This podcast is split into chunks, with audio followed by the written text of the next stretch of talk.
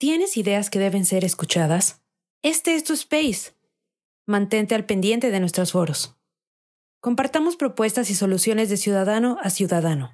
Hola, te mando un saludo desde Sociedad Civil México. El 2024 cada día está más cerca y necesitamos de tu apoyo para poder acelerar el ritmo. Recientemente, Twitter nos invitó a unirnos a su programa de superseguidores. Hoy en día somos la primer plataforma de superseguidores en habla hispana. Esta plataforma permite a nuestros seguidores regulares puedan patrocinar nuestra iniciativa desde un solo clic. Visita nuestro perfil en Twitter e identifica dónde está la sección de Superfollow o Super Seguidor. Algunos están señalizados con una pequeña estrella. Sigue las instrucciones y listo. Gracias por ser parte de este maravilloso esfuerzo ciudadano. Somos Sociedad Civil México. Gracias.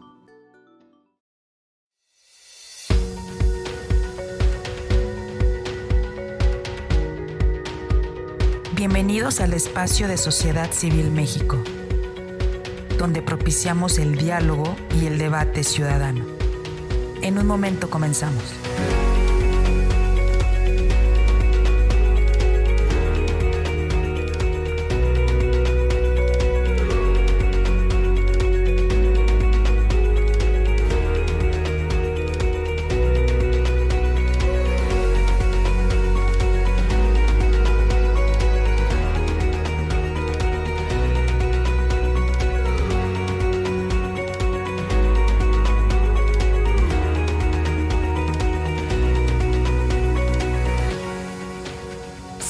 En nuestras redes sociales. Estamos presentes en Twitter, Facebook, Instagram, TikTok, Spotify y YouTube. Encuéntranos como arroba SocCivilMX.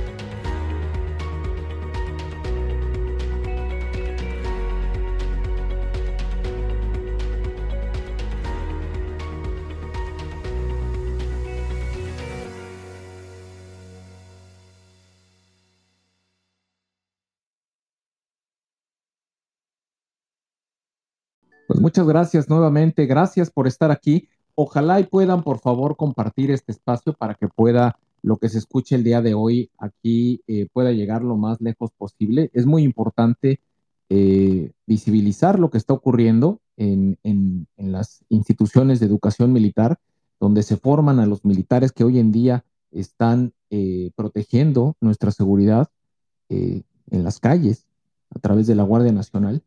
Y, pues bueno, es, es, es, una película que es, es, más que una película, eh, es un documental. La verdad, desde que hace referencia, es una historia eh, basada en hechos reales, que es, es bastante, bastante cruda. Tuve oportunidad de ver la, la, la, película en una, a través de una plataforma.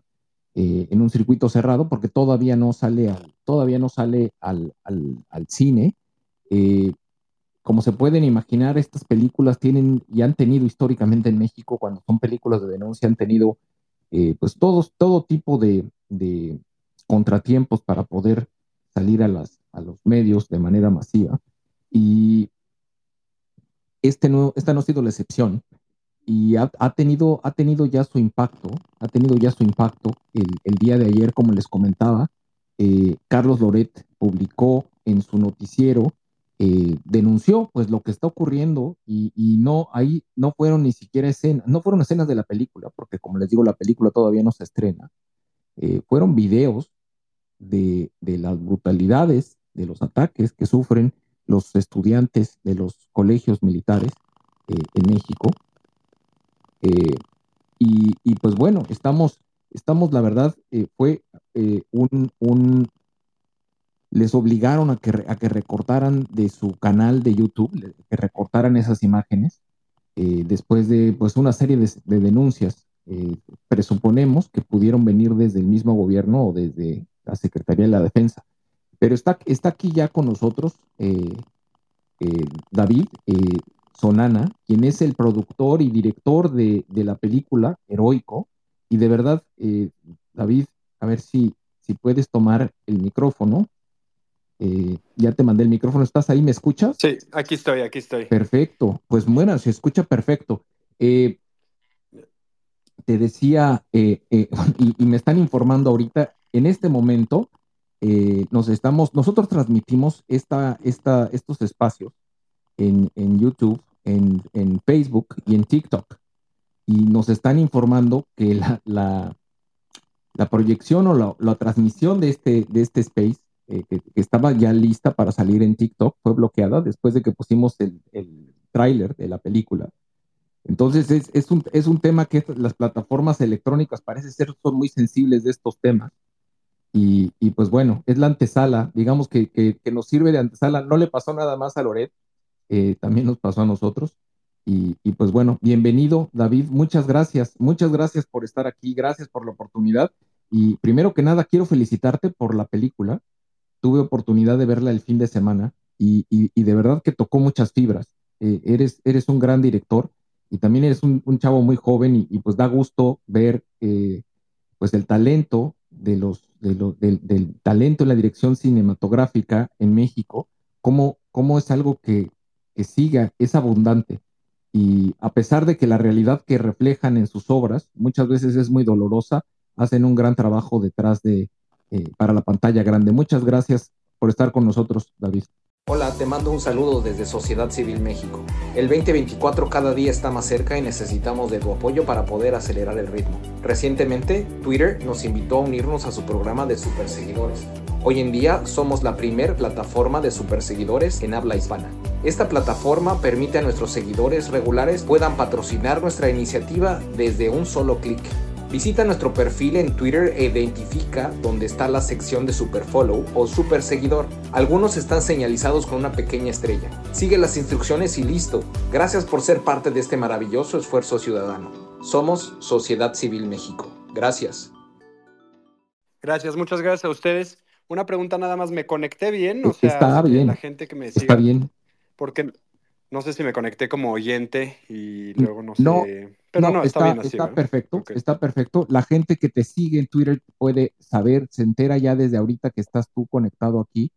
Y, y, y pues bueno, yo empezaría eh, conociendo un poquito eh, de, de tu trabajo. Este, este eh, si este es tu primer trabajo, ¿qué otros trabajos has tenido? He, he visto alguna de la crítica y, y has, has tenido mucha visibilidad en Europa. Y, ¿Y qué te motivó a la realización de esta película? Este, bueno, pues primero que nada, gracias por, por el espacio y, y, pues para mí es un placer, ¿no? Tener la oportunidad de, de poder platicar de la película acá, eh, no solamente de la película en sí, sino pues de todo lo que la ha rodeado, ¿no? En estos últimos días previos al estreno. Y, mm, y bueno, pues este, este trabajo es mi segunda película. Mi primer película, mi ópera prima se llama Mano de Obra. Este, mm, para los que no la han visto, está disponible en Amazon Prime. Y, mm, y bueno, con Heroico nos fuimos eh, eh, pues, eh, en, en un, en un intento más grande, ¿no? Un poco más ambicioso de hacer una película eh, pues distinta, ¿no? Obviamente, desde que la concebí, pues yo sabía que, que, que esto iba a causar controversia y debate, lo cual está bien, ¿no? En, tomando en cuenta que, que no se ha hablado mucho de este tema, ¿no? El tema de, de la formación militar, de qué viene antes de la, de, de, la formación militar, o sea, es decir, entender quiénes son los jóvenes que ingresan a las Fuerzas Armadas, ¿no? Cuáles son pues, sus motivaciones, su situación social, eh, qué buscan, ¿no? ¿Qué, qué ambición tienen? Eh, entender eso, eh, después entender obviamente cuál es el proceso que atraviesan dentro de esta formación y, y así pues, de, de, forma eh, integral poder eh, tener una radiografía de em, una parte importante, ¿no? Una de las causas importantes de la violencia en el país.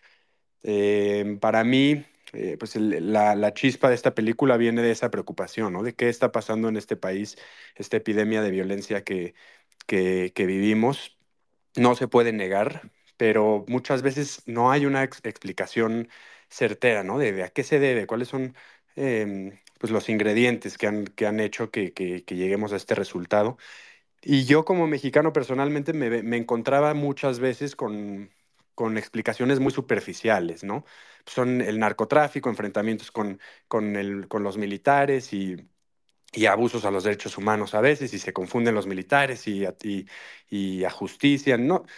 pero eso para mí no era suficiente, ok, eso lo entiendo, pero eh, ¿quiénes, ¿quiénes son estas personas? No hablando específicamente de, de, del, mundo militar, porque del mundo del narcotráfico, pues hemos eh, visto muchas historias y, se ha retratado en, diversas formas, pero el mundo militar ha permanecido en la incógnita, ¿no? Al menos para la mayoría de nosotros.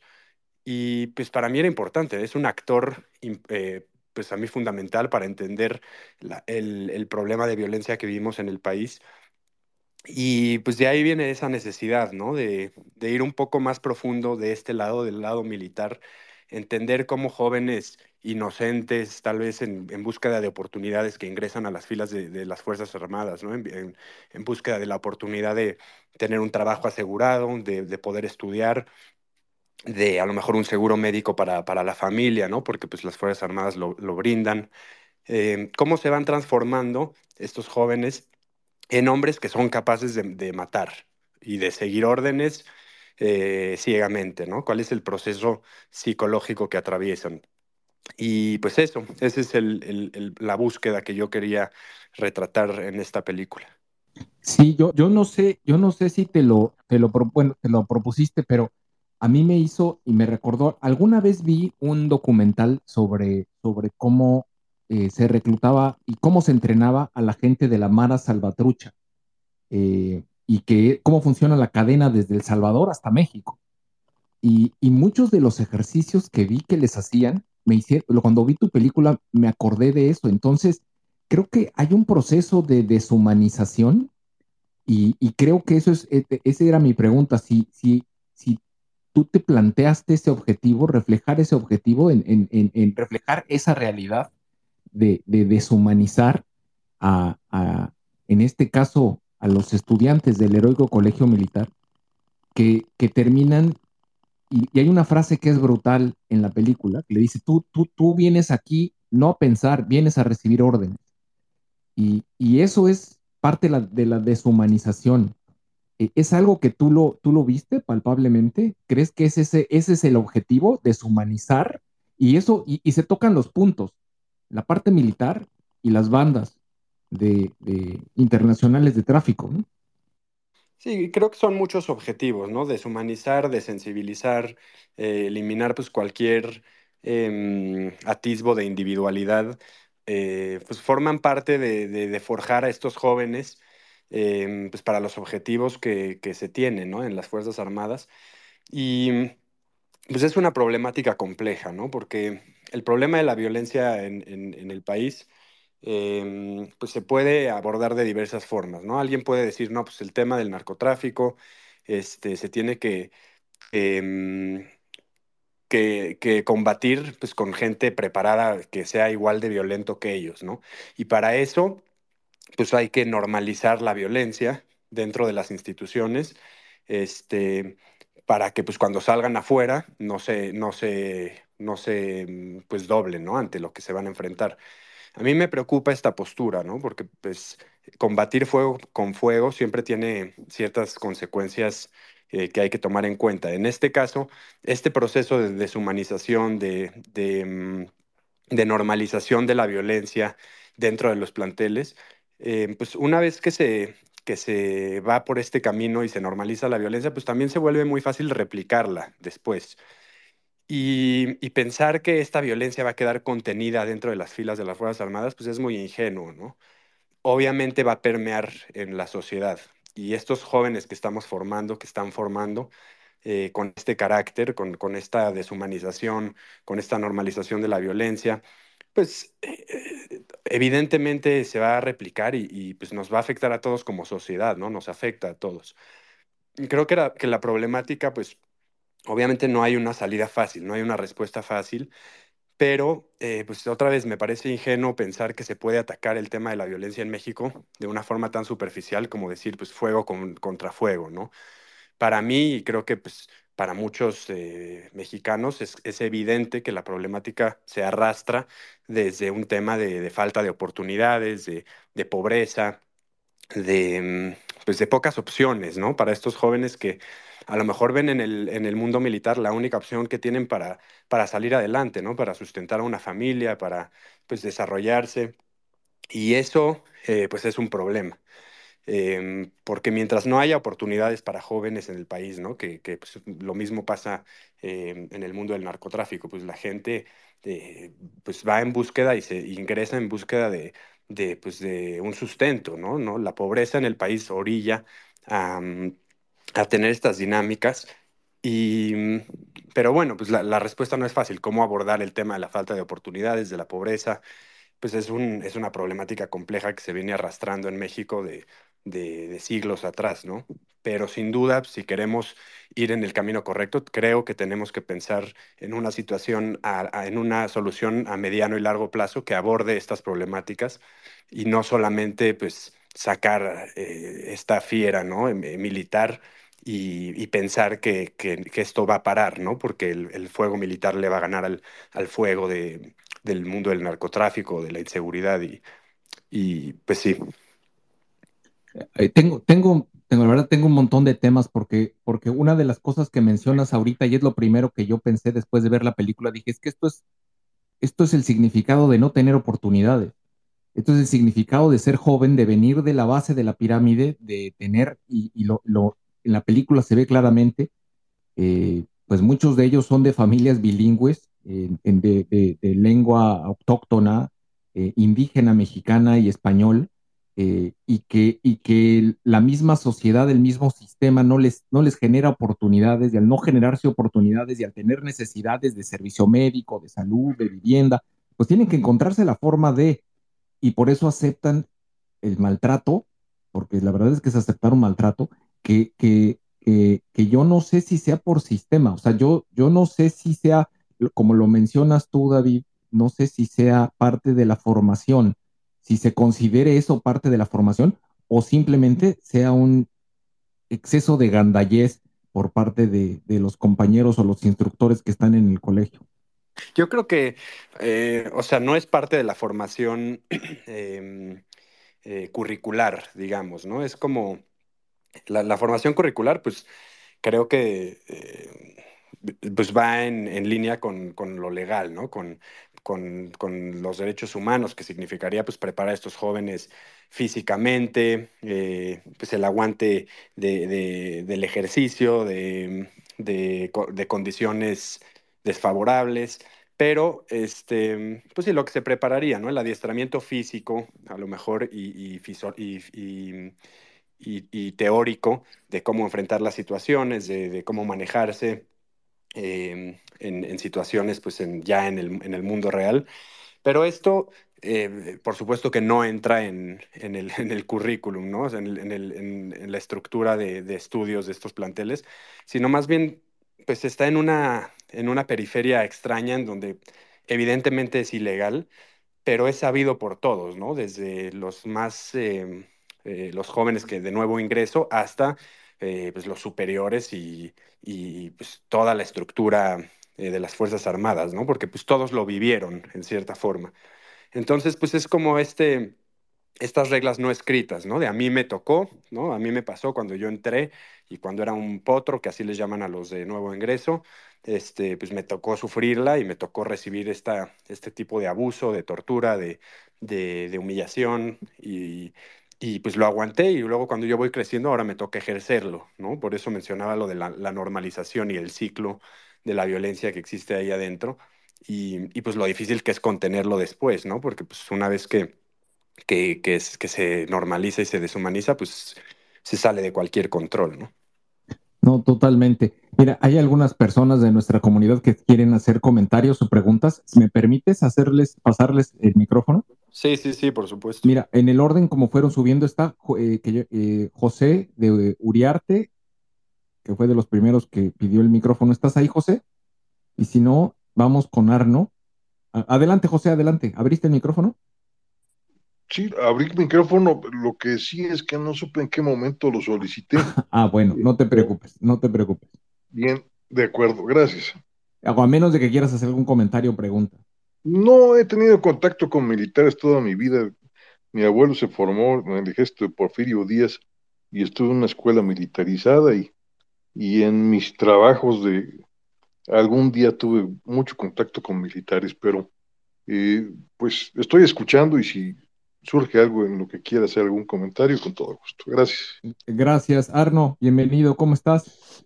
Hola, sociedad civil. Buenas tardes. Buenas tardes a todos. Eh, primero, David, muchas felicidades por esta película. Eh, sí es un parteaguas, aunque suene en lugar común, porque es cierto, del ejército históricamente se habla poco en este país, a pesar de que ha sido tan importante. Eh, mm, obviamente no la he visto, tengo muchas ganas de verla pero desde ver el tráiler me recordó un poco a una película que yo estoy seguro que muchos o todos tienen que recordar, una película de Tom Cruise y Jack Nicholson que se llama Hombres de Honor, con un argumento ligeramente parecido a, lo de Heroico, en el sentido de una unidad del ejército, en este caso los Marines, que justamente están formados en esa tradición de te voy a hacer hombrecito, perdón por la expresión, y va a ser a golpes. Y siempre va a haber el que simplemente no va a poder aguantar eso y terminen matándolo, porque esa es una historia que ha ocurrido muchas veces en el colegio militar. Cuando vi el tráiler de, Heroico, pues me acordé de que alguna vez Julio Scherer en uno de sus libros contaba que a uno de los nietos de Joaquín Amaro, el fundador del ejército mexicano, lo mataron en el colegio militar, envolviéndolo en una alfombra y arrojándolo a una alberca. Eh, muchas felicidades por la película y yo tengo simplemente una pregunta. Bueno, dos, ¿cómo nació esta película y qué investigaste, David, para poder armar el argumento de la película? ¿De qué te agarraste? ¿Qué consultaste? ¿A quién viste? Etcétera. Y muchas felicidades. Eh, gracias, muchas gracias. Em, pues la investigación obviamente fue rigurosa. Para mí, eh, el, tratar este tema, ¿no? Eh, en, donde hay pues tan pocas referencias, tampoco se ha hablado de, este, de este mundo, ¿no? De las Fuerzas Armadas, eh, o al menos de esta forma, em, siendo obviamente que pues es una institución hermética y es, difícil obtener información y, creo que eso es una de las causas que han provocado que no se haya hablado mucho, al menos en cine de, esta temática, eh, pues para mí esto conllevaba una responsabilidad, ¿no? Porque si iba a ser una película que criticara em, este, este tipo de, formación, ¿no? Y que, vaya a las entrañas de la formación militar en México, pues eh, creo que, que, creí que mi deber, y lo sigo creyendo, pues era hacerlo de una forma objetiva, este, informada, y, pues responsable, ¿no? Porque al final esta va a ser de la poca información que el público tendría disponible acerca del tema. Entonces la investigación para mí pues siempre fue importante y fundamental. Eh, obviamente se, se, hizo pues por medios convencionales, ¿no? Este, investigación de archivo, de, histórico, literario y demás.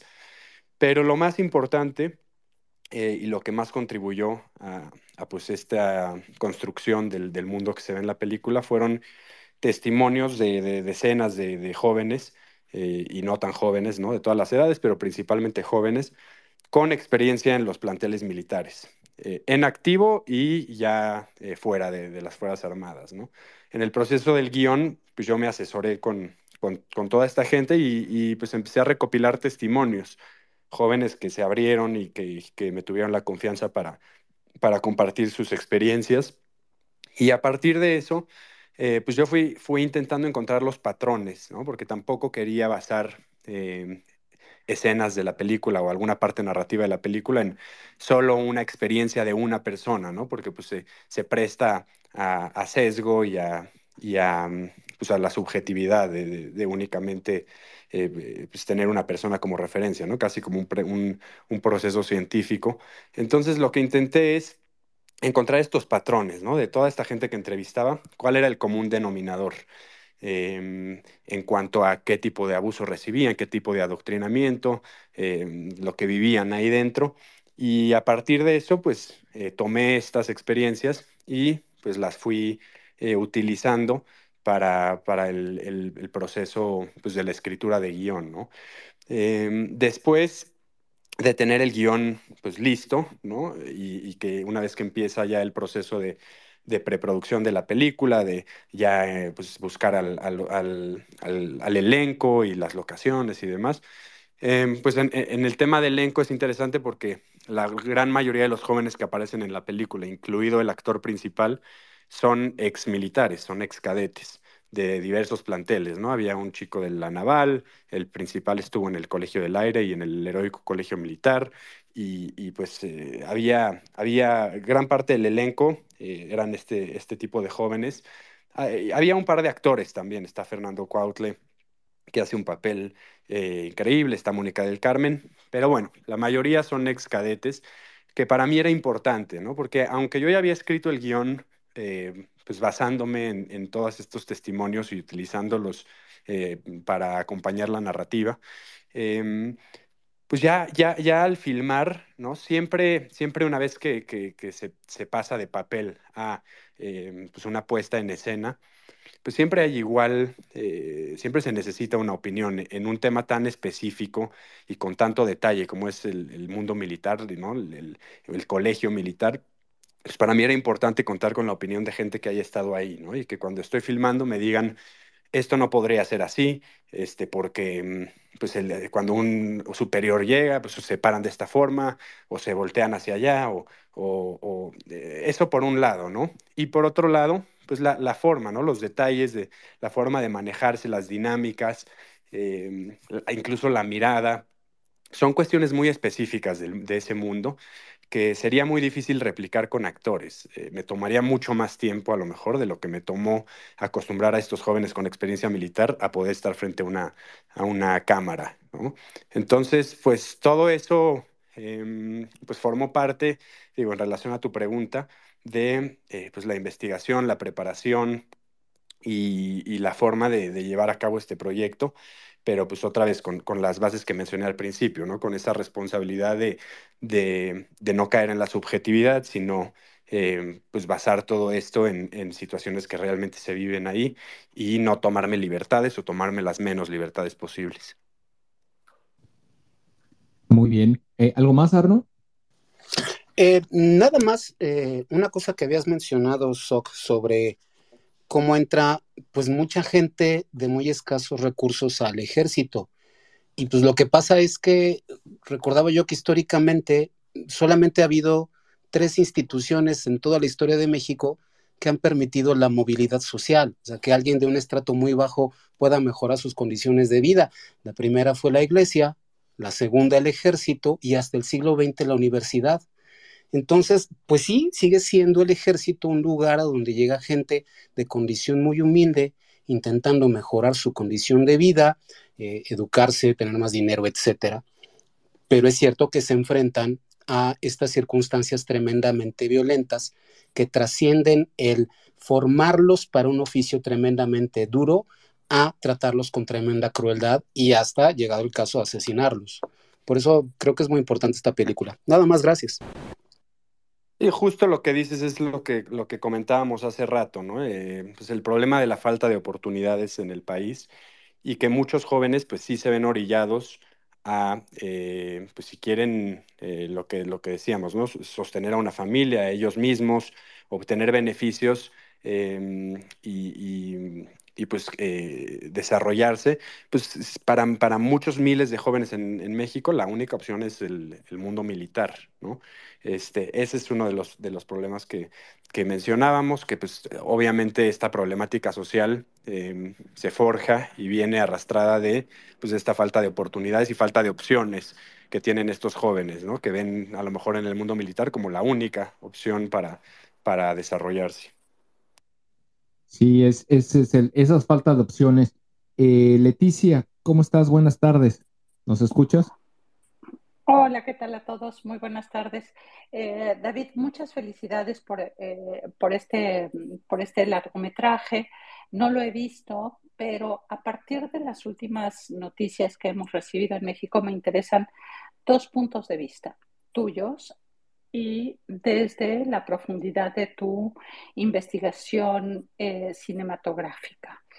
Eh, la primera es, eh, recientemente se, se, hizo, hace un par de días, y lo vimos en, en, las conmemoraciones recientes, la lealtad del ejército al poder ejecutivo.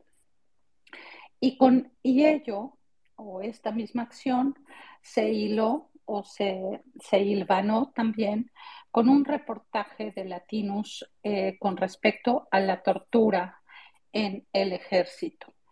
Esa es mi primera pregunta. ¿Cuál es tu percepción? ¿Qué es lo que tú pudiste percibir eh, en tu investigación cinematográfica?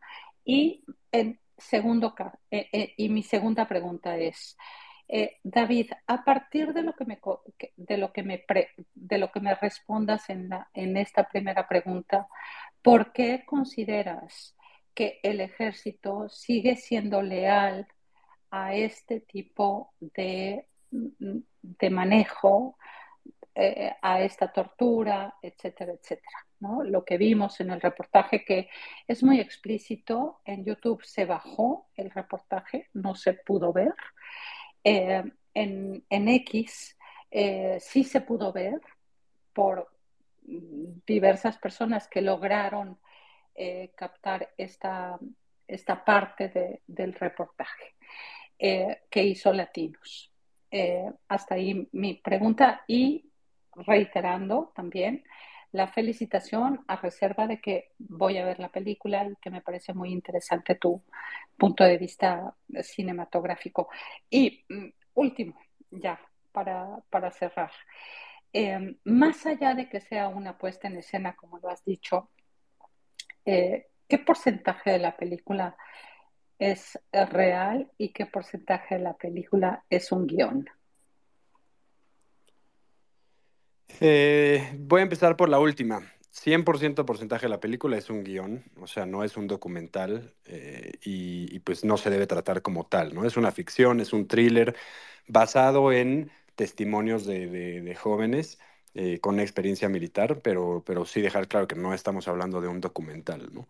Este, en cuanto a tu primer pregunta, eh, pues creo que el, el, tema, ¿no? Y la controversia que, que se ha suscitado alrededor de la, de la película eh, pues tiene que ver con, con, con, un punto importante, ¿no? Eh, el, ejército y las Fuerzas Armadas, evidentemente, eh, son la institución, me atrevo a decir, más poderosa en el país, al menos la que tiene más presupuesto gubernamental.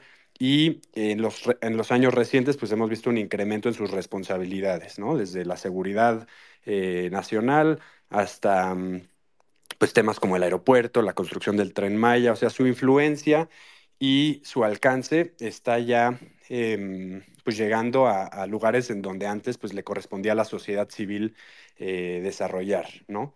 Eh, creo que este incremento en, las facultades de las Fuerzas Armadas pues está teniendo un efecto en la sociedad civil, porque es, creo que es inconcebible, o para, o para la sociedad, o para pues, varios de nosotros está siendo inconcebible que, mm, eh, que, este incremento en, en, poder de las Fuerzas Armadas siga eh, creciendo y que la transparencia o la comunicación, el diálogo con la sociedad no, no exista, ¿no? Que se mantenga como una institución hermética, eh, eh, en donde no entra ni sale información, eh, que no rinde cuentas de ningún tipo, ¿no? Ni, ni financieras, ni derechos humanos, ni nada. Y, y pues creo que eh, estos reportajes, ¿no? De Latinus o de otros medios que lo han estado cubriendo, pues son una respuesta eh, que va de la mano con pues, la, la, la, demanda de la sociedad civil de comenzar a tener pues, otro tipo de diálogo y de, y de interacción con esta institución que ahora pues, tiene una influencia en, en nuestras vidas, ¿no? Como ciudadanos. Y, y pues creo que, que, va por ahí, ¿no? Con ese con esa eh, pues empuje de la sociedad de, de pues, que, que, que, bueno, tiene que, que cambiar este, esta, esta, dinámica, ¿no? Si, si, el, si el poder que tienen las Fuerzas Armadas está incrementando, pues tiene que incrementar también eh, la posibilidad de tener un, un diálogo democrático, una, una transparencia y, y, pues que se rindan cuentas al final, ¿no? ¿Algo más, Leticia? Eh, sí, creo que me faltó que me respondieras un poco, eh, David, ¿a qué le atribuyes la lealtad de, la fuerza, de, las Fuerzas Armadas pese a todo este escenario que tú mismo estás eh, pintando en tu obra cinematográfica? O sea, ¿por qué las Fuerzas Armadas continúan eh, en estas, eh, realizando estas dinámicas, fomentándolas? No, no, no, no. La lealtad. Esta, fue muy explícito hace ¿O la lealtad par de a quién? días a- al Poder Ejecutivo. Declarar al Poder Ejecutivo su lealtad eh, pese a estas circunstancias que tú mismo estás pintando, no solo en tu discurso y a reserva de yo poder ver la película, pero me parece que ya estoy viendo un poco el trailer, eh, este, el trailer verbal ¿no? de la película, pero me parece inconsistente que el ejército eh, le, declare lealtad al Poder Ejecutivo y solo al Poder Ejecutivo, porque eso hay que, hay, que, hay que puntualizarlo, ¿no? Solo al Poder Ejecutivo en este momento histórico de nuestra política mexicana. ¿Por qué? ¿A qué se debe? Y si esto es una consecuencia del reportaje que vimos, no, no del reportaje, sino de lo que ocurre y que ya vimos en el reportaje de Latinos, es decir, tortura, eh, malos tratos, etcétera, etcétera. No sé si estoy entendiendo del todo bien tu pregunta, pero bueno, si las Fuerzas Armadas no eh, eh, externaran su lealtad al Poder Ejecutivo, pues estaríamos hablando de un golpe de Estado, ¿no? Y no sé qué tanto eso tiene que ver con la película en sí. No sé si entiendo bien lo que me estás preguntando. No, eh, eh, mi pregunta va más en ¿por qué crees que pese a todo este escenario, las Fuerzas Armadas no se rebelan y siguen declarando lealtad al Poder Ejecutivo a pesar de la tortura, de, de todo lo que hemos visto eh, en los reportajes recientemente eh, pero, pero ¿cuál, publicados. No entiendo las... bien la pregunta. O sea, es ¿por que qué ¿Cuál se es la conexión? ¿Cuál es la conexión entre la tortura y todo lo que, nos, que, que, que muestra la película que ocurre en el colegio Así es. con la lealtad al Ejecutivo? No, no entiendo cuál es la conexión. Yo tampoco la entiendo. No, no sé. No sé. Uh, eh, sociedad, si me permiten que a lo mejor yo puedo responder la pregunta, porque es mi especialidad. A, a ver, adelante. Eh, bueno, soy Alejandro Juárez, para las personas que no me conozcan, y yo estoy haciendo mi doctorado en eh, Historia de las Fuerzas Armadas en el sentido educativo, eh, Historia de la Educación de las Fuerzas Armadas. Para responder la pregunta que, pienso que es por qué las Fuerzas Armadas le siguen siendo leales al Ejecutivo Federal, es porque así está diseñada la educación. Es decir, en, durante la revolución había muchos grupos militares que desafiaban todavía al gobierno y el gobierno lo que necesitaba era desactivar esos grupos militares eh, con caudillos y lo informan una de las rutas que, que encontró para hacerlo, además de, de, quitarles presupuesto, pues recordemos que en el contexto de 1920, 1928 más o menos, el, el presupuesto de las Fuerzas Armadas era altísimo, o sea, era el 30% de la, de, del presupuesto federal, nada que ver con lo que hay hoy. Entonces, les empezaron a quitar presupuesto, empezaron a hacer reformas este, eh, legales, reformas administrativas, y también hubo una gran reforma este, eh, educativa. Eh, hace un momento el doctor Arno mencionó a Joaquín Amaro. Joaquín Amaro fue el impulsor de esta reforma educativa, y la reforma, y la reforma educativa se centró en impulsar lealtad a solamente una figura, que era el Ejecutivo Federal. Entonces, se impulsó esta lealtad al Ejecutivo Federal y es una dinámica que está a nada de cumplir un siglo. O sea, en el 2024 cumple un siglo de que empezaron esas reformas. Entonces, cuando preguntan por qué las Fuerzas Armadas le siguen siendo leales al Ejecutivo Federal, porque es una inercia histórica que viene un siglo, si pensamos en la posrevolución, pero que tomó muchos elementos, incluso desde el porfiriato. Cuando Joaquín Amaro este, reforma eh, la, eh, la, educación militar, tomó muchos elementos de lo que hizo Sóstenes Rocha durante el porfiriato, justamente con el mismo propósito, que las Fuerzas Armadas le fueran leales al Ejecutivo. Entonces estamos hablando de, una dinámica, una inercia histórica que tiene 150 años. Entonces, por eso las Fuerzas Armadas le siguen siendo leales al Ejecutivo, independientemente de, de qué color o qué persona ocupe la presidencia de la República.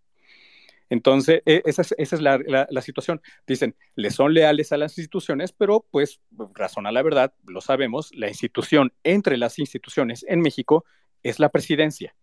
Entonces, por eso se le rinde lealtad al Ejecutivo. Algunas personas, con mucha razón, van a cuestionar esto de, oye, ¿por qué? ¿Pero por qué no es al pueblo? Bueno, cuando se vota en México, se vota por dos este, figuras se vota por un cargo político, que es la presidencia, y se vota por un cargo militar, que es la Comandancia Suprema de las Fuerzas Armadas. Entonces, indirectamente, la instrucción que se le da a las Fuerzas Armadas por este ejercicio democrático de la elección es, ustedes, Fuerzas Armadas, queremos que obedezcan a esta persona que resultó ganadora en las elecciones. Entonces, por eso se le rinde lealtad al, al, Ejecutivo Federal, todas las Fuerzas Armadas, y con la persona que llegue en el siguiente sexenio va a ser exactamente lo mismo. Ya independientemente de cuál sea el partido. Cierro. No, interesante. Sí, digo, al, final es el, es el, comandante supremo.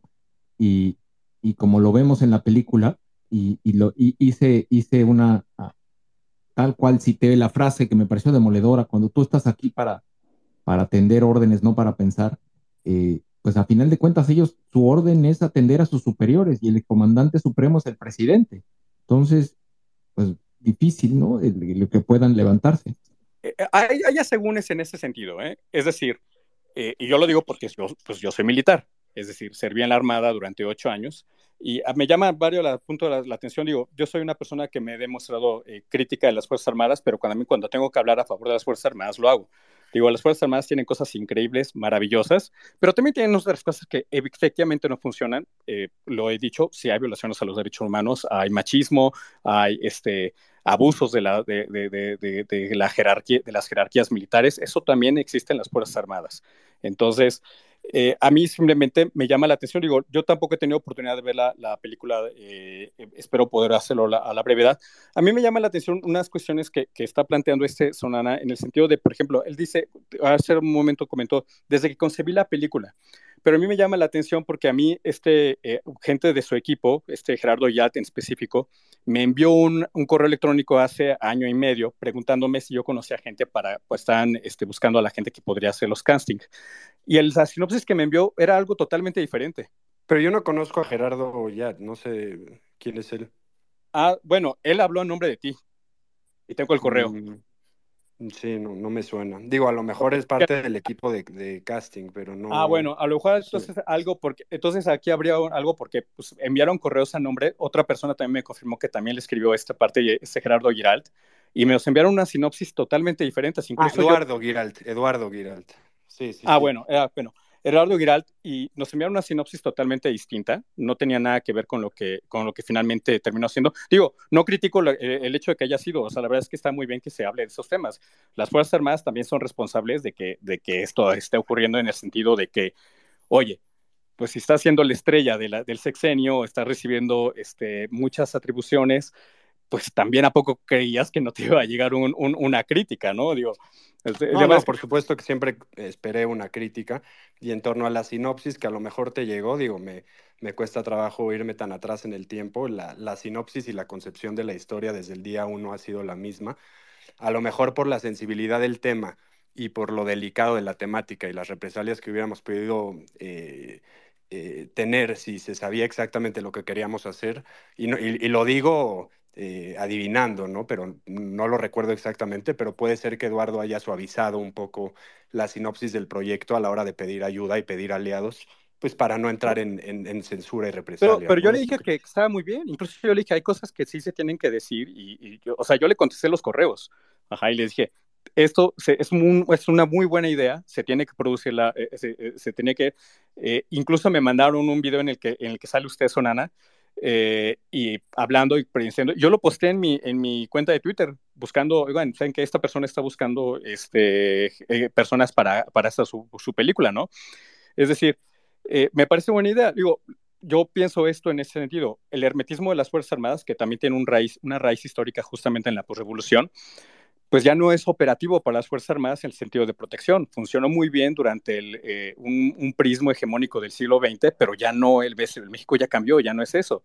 Las Fuerzas Armadas también son responsables de eso, de, de, de, de no tener una apertura, tienen un manual de comunicación muy viejo desde mi punto de vista, eh, y, y, que no está operando para lo que es el, el, México actual. A mí simplemente me llama la atención que, que eh, esta parte, como usted hace un momento dijo, no es un documental, es un thriller, sí tiene partes de guion y está basada en hechos reales. Entonces, para poner en equilibrio, sí es importante este tipo de, de, de aclaraciones, porque muchas personas sí dicen, oh, pues sabes que las, las Fuerzas Armadas son de lo peor. No, las Fuerzas Armadas hay, hay narrativas que son todo es negro, horrible, es apestoso, y también están los paleros que dicen, no, sí, todo es bueno en las Fuerzas Armadas, hay que, no, hay cosas, hay, hay, hay matices, hay, hay, escalas de grises, y pienso que es importante eh, hablar de eso, pero definitivamente eh, el film, aunque es, es, incómodo, obviamente a mí me resulta incómodo porque soy militar, pero pues dices, no, pues sí, hay cosas que no funcionan, ¿no? Entonces, eh, e, es importante abrirle el debate, aunque sea una manera incómoda. Sí, eh, Digo, dos cosas. La primera, otra vez rebatiendo un poco porque sí lo quiero dejar claro, el proyecto ha sido exactamente y ha tenido la misma línea narrativa desde el día uno y ese video que tengas mío eh, buscando gente para, para el casting y demás, pues puede ser público y no creo que haya ninguna inconsistencia con lo que se desarrolló después, eh, por una parte. Eh, de, lo segundo que mencionas, estoy de acuerdo. Por supuesto que el ejército, y, creo que no se, no se trata así en el proyecto, en la película, creo que obviamente no es la causa de todos los males, ¿no? Y lo venimos platicando pues, durante toda la conversación. Eh, los males vienen arrastrados de una, de una problemática en México social, ¿eh? que tiene que ver con la pobreza y con la falta de oportunidades. Evidentemente el ejército no es culpable de eso. Entonces aquí no, no se trata de de señalar y decir el ejército es culpable de todo lo que tiene que ver con violencia en el país y todo lo que hace el ejército está mal. Eh, no, no va por ahí. Eh, creo que todos sabemos, ¿no? Las cosas que el ejército a lo mejor realiza que tienen un valor importante, ¿no? Eh, ejemplo, pues tema de desastres naturales, de apoyo, entre otros, ¿no? Pero, pues para mí sí, y como dices, pues el tema de la estructura eh, formativa de los jóvenes, pues ya está totalmente desactualizada. Y creo que la película lo que señala y lo que pone sobre la mesa es la necesidad de reformar pues estas prácticas, ¿no? Y evaluar si en pleno siglo XXI siguen estando vigentes o no, que es pues, un poco lo que tú mencionas. Sí, coincido totalmente. Digo, así como hay eh, usos y costumbres que no son positivos, por ejemplo, de que arreglen el matrimonio de menores de edad o que vendan niñas en la sierra, es decir, hay tradiciones que no deberían de seguirse replicando y estas son, son varias de ellas, ¿no? Las que se exponen en la, en la película. Es decir, no, son, son situaciones de tradiciones, costumbres que ya no, deberían de replicarse. Y, muchas gracias también por mencionar la parte de que el ejército no, o la, bueno, las Fuerzas Armadas, pues no son responsables de las condiciones económicas en, en ese sentido, ¿no? Eh, como hace un momento eh, mencionó el doctor eh, este, Arno, eh, pues las Fuerzas Armadas finalmente también cumple con un ejercicio de movilidad social. Entonces, y de hecho tal vez sea el único en este momento en, la, eh, en, el, en el país que tiene oportunidad de eso. Que, que, haya otro tipo de dinámicas atrás de eso, pues sí, la verdad es que no toda la, vida militar no es para cualquier persona, digo, y yo lo sé porque estuve ahí, ajá, pero, pero definitivamente es importante abrir la conversación en este sentido. Ahora, en, en, este, en este sentido, lo que dices de la movilidad social y que el ejército sea la única vía eh, pues para movilidad social, yo creo que más que hablar bien del ejército, habla mal de la situación económica sí, y social totalmente. del país. Es terrible.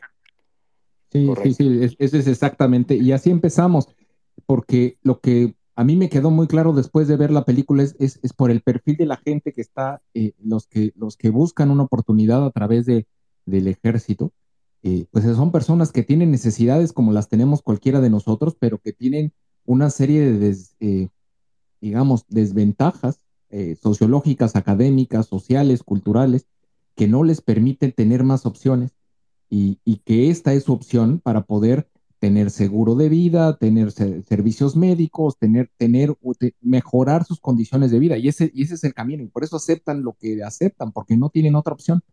Quiero, quiero dar la bienvenida. Está aquí con nosotros Marilena Morera, eh, de Causa en Común, quienes están, eh, pues es, un, es un, centro de pensamiento sobre seguridad y justicia y quien sé que también ya vio la película. Marilena, ¿quieres hacer algún comentario? Sí, muchas gracias, sociedad civil. Me da mucho gusto estar esta tarde con, todas, con todos ustedes. Eh, primero quiero felicitar a David Sonana por la película. Eh, como ya dijiste, la vi hace unos días, invitamos a mucha gente a ver la película, bueno, a mucha gente a los que cabían en la sala, a ver la película y verdaderamente me pareció una película importante, primero porque no está exagerada. ¿no? Es todo malísimo y cruel, ¿no? sino que te va llevando hasta que tú mismo terminas reflexionando eh, como un cadete que entra, pues siendo un niño, porque a los 18 años no son más que niños, eh, con ilusiones, con ganas de, salir de su casa y de hacer otras cosas, algunos con vocación y otros con ninguna vocación, y cómo a través del tiempo eh, pues van teniendo una transformación física, emocional y psicológica. ¿no? Y me parece que la película para lo que nos debe servir es precisamente para abrir un diálogo entre sociedad civil y Fuerzas Armadas. Eh, las Fuerzas Armadas, sobre todo en este sexenio, eh, se han mantenido completamente herméticas, ¿no? Tenemos contacto con personas como, como Alejandro, eh, que está dentro de las Fuerzas Armadas, que estuvo dentro de las Fuerzas Armadas, o con exmilitares y, y exmarinos, pero verdaderamente tienen prohibido a quienes están adentro de las Fuerzas Armadas comunicarse con sociedad civil. Y si van a algún foro tienen que avisar 15 días antes y mandar después un papel diciendo de qué se habló. O sea, están completamente eh, silenciados. Entonces sí me parece que esta película eh, debe servir para volver a abrir canales de comunicación. Y definitivamente estaba, porque voy a escribir un artículo sobre esto, este, y estaba viendo el manual de la disciplina que es de 1937. No, desde luego que no tiene nada que ver con la vida actual y creo que así como es algo importante que mantengan sus tradiciones, pues también es importante que vean que pues no vivimos en, principios del siglo, del siglo XX y que las cosas han cambiado para todos. Eh, coincido con quienes han hablado sobre el tema de la falta de movilidad social en México. Me parece que la película lo muestra de una forma como es, muy cruda, que por esto pues los chavos tengan que ingresar a un lugar a donde y que no tienen la vocación y eso sí me llama la atención mucho cuando hablo con jóvenes que han desertado de las Fuerzas Armadas, porque digo, bueno, y el examen de admisión, ¿no? Porque ahí ves la vocación que tienen los chavos y puedes evitar que muchos de ellos que van a terminar lastimados, pues no ingresen, ¿no? Y sin embargo, pues al parecer desde, desde la forma como los reclutan falla pero me parece que algo que tenemos también que reflexionar es que, pues sí, algunos desertan, como lo vemos en la película Heroico, que ojalá todos ustedes la vayan a ver e inviten a sus amigos y familiares. Eh, pero también muchos no desertan, terminan siendo oficiales de arma. Y esto no sale en la película, pero es así, esos oficiales de arma terminan en un cuartel, porque pues ahí es a donde tiene que ir un oficial de armas que está preparado para la guerra, porque así son los ejércitos en todo el mundo.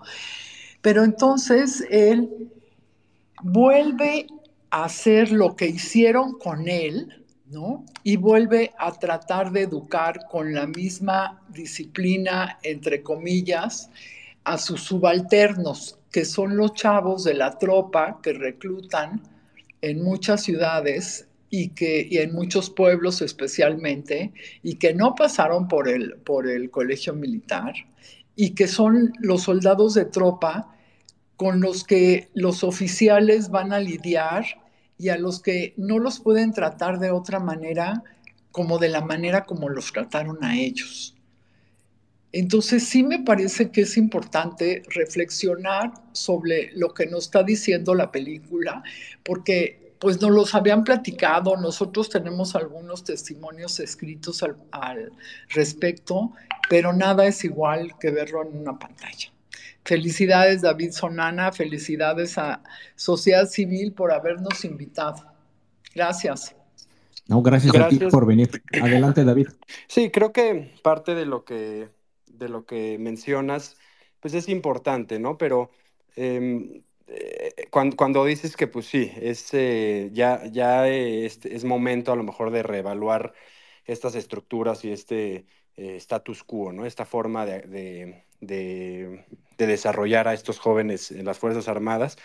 Eh, lo importante aquí es, el, para mí sería interesantísimo que pues la sociedad civil evidentemente pues se abra este debate, que continúe el debate y imagínense un escenario en donde las Fuerzas Armadas, eh, digo, es difícil obviamente, ¿no? Porque que, que, se reconozca que hay una problemática dentro, pues no, no, es, no, no es como ha sucedido eh, en el tiempo, ¿no? No es, no es lo, lo, lo, que, lo que conocemos que, que su forma de actuar. Pero imagínense una situación en donde las Fuerzas Armadas dicen, sí, es momento de tal vez eh, ir más a fondo, investigar este tipo de acontecimientos y mejorar, ¿no? Porque creo que al final eso es lo que todos queremos, no es, no es mi intención eh, de, desmantelar el o sea, atacar y, culpar y, demás. Yo al final pues, soy mexicano como todos nosotros y pues lo que quiero es un país menos violento, más funcional,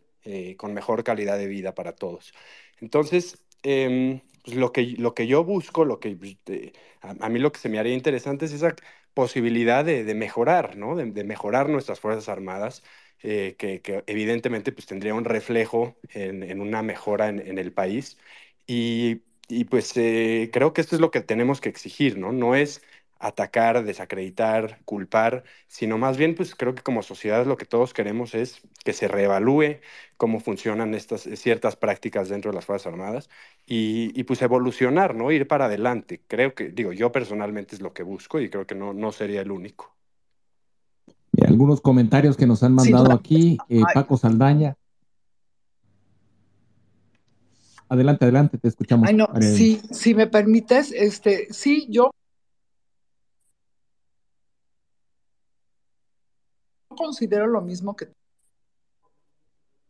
yo no te escucho bien, no sé si ustedes lo Estamos cortado, para, Marilena. Para ir en contra del... Ah, a ver, a ver si aquí me escuchan mejor. Eh, miren, yo no creo Sí, mejor. que la película sea para desprestigiar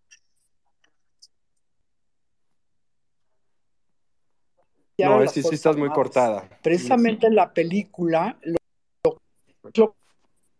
Ah, bueno, de, se los mando es, de escrito.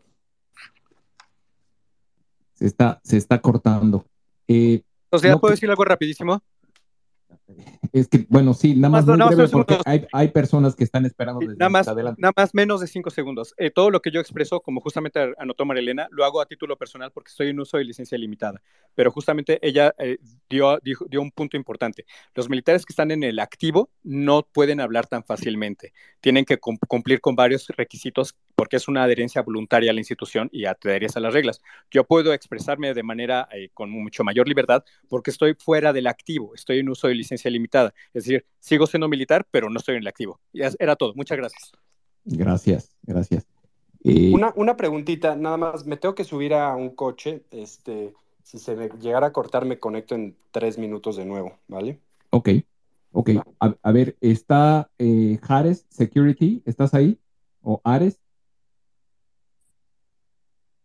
¿Estás ahí? Y si no está, está Art Gallardo. Hola, buenas tardes, Sala. Buenas tardes, sociedad. Este, ah, y bueno, como siempre, tratando de hacer un poco de ejercicio, un par de, un par de cosas súper rápidas y tratar de ser muy breve porque mi, mi, mi pequeño encontronazo con las Fuerzas Armadas fue hace mucho y muy breve, este, pero este, por lo que, estoy escuchando y por lo que me, tengo un poquito de, bueno, no, mi propia experiencia personal, este, a las personas que, tienen hijos, sobrinitos, que son entrenadores, maestros, que tienen influencia con, las personas, pero sobre todo con los niños y los jóvenes, yo creo que, y por eso también me gusta mucho tu ejercicio de, desde que empezó lo de sociedad civil y algunos otros, algunos otros uh, uh, grupos, es muy importante la, promoción del pensamiento crítico. Es, básico para la sociedad. Yo creo que en México nos hace mucha falta empezar esto desde niños y bueno, nosotros los adultos nos equivocamos como 20 veces al día y no tenemos siempre la razón y tenemos que fomentarle a los niños que, cuestionen, que pregunten, que sean críticos. Eso no tiene nada de malo y creo que nos haría mucho bien en México. Acá, como creo que ya, se los he comentado, yo vivo en Estados Unidos desde hace muchos años. Este, las Fuerzas Armadas son, son parte de la cultura aquí del país. Este, eh, creo que tienen un lugar muy importante también en México. Pero este, si no fomentamos el pensamiento crítico, la gente no se va a animar de repente, uh, si eso es una, no es una cuestión social, no es un valor que tenemos, la gente no se va a animar de repente a, a desobedecer o a, poner en, a poner en evidencia cuando una orden no es ética, no es moral. Eso no va a suceder eh, por arte de magia. Tenemos que regar esas plantitas y, y, este, pues hacerlo desde siempre. Yo creo que por eso también me gusta este ejercicio porque yo creo que, que acá desde, desde donde estás, desde tu trinchera, este, promueves mucho el, el cuestionar well, al poder y el, el, dar opciones, el que haya diálogo, el que haya debate. Así es que el pensamiento crítico a mí me importa mucho, tal vez sea muy tangencial, pero creo que las personas que hemos tenido acceso a, grupos, a jóvenes, este, que tenemos que ver en la formación, es importante que seamos pacientes y que fomentemos, que fomentemos, fomentemos el pensamiento crítico. Y, y pregunta si, si, David todavía puede escuchar, si no puede comentar esto, este, para cuando se pueda, este, ¿cuándo, ¿cuándo llega la película a Estados Unidos, este, para que la podamos ver de acá, desde acá? Muchas gracias, eh, me despido. Gracias. A ver, David, no sé si estés ahí disponible, que también nos están mandando preguntas. Sí, aquí estoy. Aquí Adelante, estoy. Porque también nos están preguntando cuándo se estrena y si tuviste algún tipo de, de problemas de censura para la publicación de la película? Eh, se estrena, si me, si me corto me dicen, ¿eh? se estrena este um, jueves, mañana. Eh, entonces, pues... Si... Se cortó. Eh, pero que bueno, ya está mañana en cines, ¿eh? Sí, eh, sí, es lo que estaba, es lo que nos estaba diciendo, que ya mañana está en cines. David, a ver sí, si regresaste, David. ¿Me escuchas ahí? ¿Me escuchan? Sí, ahí, ahí, ahí, adelante. Sí. Eh, en tema, sí, sale mañana en cines. Tema de, de censura, pues eh, con lo que nos hemos encontrado principalmente es con, por ejemplo, a, la negativa de algunos medios a cubrir la película, ¿no? Este, evidentemente, pues por alguna relación que, que se pueda tener con, con, con la institución militar. Eh, es, eso para mí pues es cierto tipo de censura.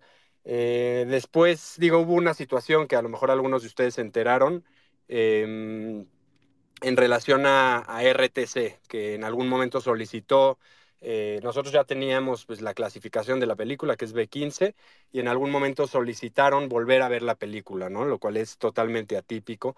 Digo, entiéndase que el RTC fungió como el actor de censura de muchos años eh, eh, durante el, gobierno del PRI, ¿no? En, cuando pues, se censuraban eh, películas al por mayor. Este, y, y, pues bueno, afortunadamente esa, esa noticia, ¿no? Que estaban pidiendo la película, ver la película de nuevo, se, se filtró en los medios y pues se desistió, ¿no? Ya, ya no, no, no volvieron a ver la película y además yo no sé cuál era la intención de volver a ver la película. Para mí, pues era turbio eso, ¿no? Eh, y, y, pues bueno, eh, hemos recibido obviamente pues opiniones, eh, ¿no? De, de, principalmente las Fuerzas Armadas, oficiales y no oficiales, eh, en contra de la película, pero bueno, no se podría tratar como un acto de censura. Lo que sí me, me gustaría mencionar es eh, pues las amenazas que han recibido los, los actores de la película, ex cadetes, muchas veces, como les comentaba, pues los jóvenes que estuvieron dentro de las Fuerzas Armadas y que después participaron como, como actores en la película, sí han recibido muchos mensajes de amenazas, de, de intimidación, eh, pues al, haber estado en contacto con, con, este mundo, pues los conocen ahí dentro, este, los identifican y, pues es una situación lamentable que, que, sí me gustaría eh, subrayar. Ya, muy bien. Tenemos aquí el, el comentario, me mandó eh, Marilena su comentario por WhatsApp, eh, que no le pudimos escuchar. nos decía ella que, realmente la película no, no, no le parece que desacredite a las Fuerzas Armadas, por el contrario, la crítica sirve para mejorar si, es, si aceptan, si es que aceptan la crítica. El, el tema es si, si nuestras autoridades eh, militares aceptarían o no aceptarían la crítica. Eso es lo que yo todavía no tengo muy claro. Eh, ¿tu, reacción es que algunos sí y algunos no, David? Pues mm, yo creo que, digo, públicamente, ¿no? Eh, es difícil que alguien en activo em, este, pues dé su opinión y la haga pública, ¿no? Sí hemos recibido también muchos mensajes, ¿no? Además de las amenazas que han recibido los, algunos de los actores de la película, este, y, mensajes de intimidación. También han recibido muchos mensajes de excompañeros suyos que les agradecen el haber puesto sobre la mesa pues esta temática este, eh, con, con, esta, eh, pues en, este contexto, ¿no? Con, con eh, pues el, el, agradecimiento este, de poner sobre la luz una situación que los afecta a todos ellos, ¿no? Entonces, por supuesto que no tengo ninguna duda y así lo, lo hemos comprobado, pues ha habido militares incluso en activo que, que apoyan eh, la, la, idea de la película y de los temas que trata, pero pues que, de, que esto se haga público, pues me, me, me, cuesta trabajo pensar que podría ser así, aunque debería, ¿no? Lo que mencionaba hace, hace un momento, pues qué mejor forma de reaccionar de, de las Fuerzas Armadas sería decir, pues sí, siempre hay algo que mejorar, vamos a hacer una evaluación exhaustiva, vamos a trabajar en ello y pues vamos, a, vamos para adelante, ¿no? Yo no entiendo por qué el negar tanto esta eh, existencia de pues, estos em, tratos o este, este, esta forma de forjar eh, cadetes totalmente desactualizada y arcaica. No, totalmente de acuerdo. una pregunta, David, y, es más por una deformación profesional. Yo, yo, me dedico al tema de inversiones y, y, me interesaría saber quién, quién financia este tipo de películas. Es interesante, es una gran pregunta que me han, me han hecho varias veces porque eh, la película tiene fondos del Eficine, que pues al final es un fondo que, que, que maneja IMCINE, que pues depende obviamente del gobierno, ¿no? Y, y, es una pregunta que sorprende a muchos, pero bueno, pues es parte de las cosas que se han hecho bien en el país, ¿no? En términos al menos de, de la industria de, de, de cine, del Instituto de Cinematografía, en donde estos fondos, los comités que aprueban qué proyectos reciben los fondos, pues no están compuestos de, eh, de, gente en el gobierno, ¿no? Son más bien, eh, pues, colegas, ¿no? Eh, gente en la industria del cine, productores, directores, escritores, que van rotando y ellos son quienes aprueban los proyectos. Entonces esto, em, pues, genera que haya esta posibilidad de hacer proyectos eh, de este tipo, ¿no? Críticas sociales, políticas, de todo tipo, porque pues la aprobación no depende de una instancia gubernamental, sino más bien, digo, de un comité que, que sí convoca la, el IMCINE, que pues es una instancia gubernamental, pero bueno, pues es, es una forma sana de, de trabajar eh, el arte, creo, y, y qué bueno que sea así. Pero, pero ¿hay capital privado? ¿Hay inversionistas privados en esto? No realmente, o sea, el EFICINE como funciona es un estímulo fiscal que permite que las empresas aporten parte de su ISR a producciones cinematográficas. Para esto tú tienes que aplicar con una carpeta compleja al IMCINE, este, que, que, pues son, que, la carpeta incluye pues, todos los temas creativos, guion, eh, eh, pues, visión del director, eh, propuesta visual y demás, pero también los aspectos financieros, el presupuesto, obviamente, los esquema, el esquema, el flujo y demás.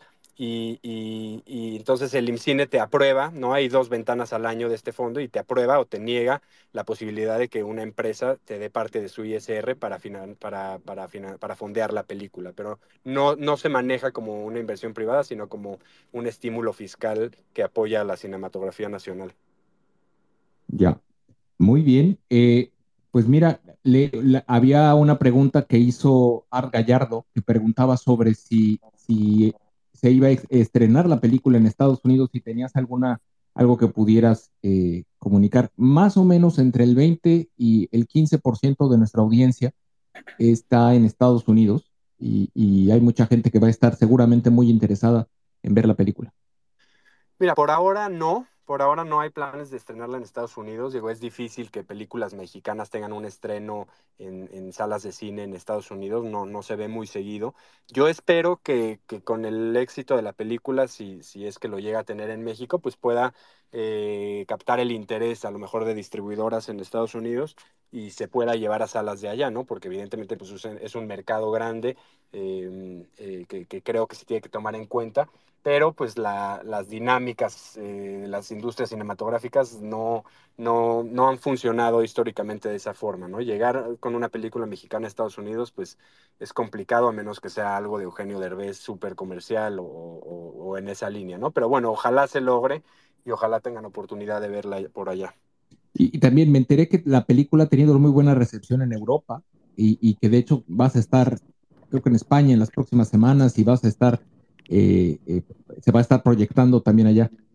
Sí, la película, digo, además de, de, de los festivales a los que hemos eh, tenido la, suerte de ir, que pues, son festivales de cine los más importantes del mundo, Sundance, Berlín, San Sebastián, que voy a ir en, en, un par de días, mañana voy para allá. Este, además de eso, pues ha sido también eh, adquirida por distribuidores en Francia, en España, en los países nórdicos, en Israel, para tener una exhibición en cines y, eso es muy bueno porque no es, no, es, no es muy común que películas mexicanas tengan este tipo de exposición eh, internacional, ¿no? Entonces, pues es una muy buena noticia, digo, para la industria cinematográfica de México y también pues por la temática que se trata, ¿no? Que, que, se, que se ponga en, en la mira internacional pues toda esta, eh, esta conversación y, este debate, pues es interesante y, y pues eh, afortunadamente la película ha tenido este buen recibimiento eh, internacionalmente. ¿Y qué sigue, qué sigue para la película y para ti después de lo que ha ocurrido hasta ahorita? Porque yo creo que va a ser un éxito, definitivamente, y, los hemos estado invitando a, nuestra comunidad a que cuando salga la vayan a ver. Eh, yo creo que esto va a ser un éxito y yo creo que esto te va a poner a ti a otro nivel. ¿Y, tú, tú qué esperarías? ¿Qué te gustaría hacer eh, hacia adelante? ¿Qué, ¿Qué, planes tienes?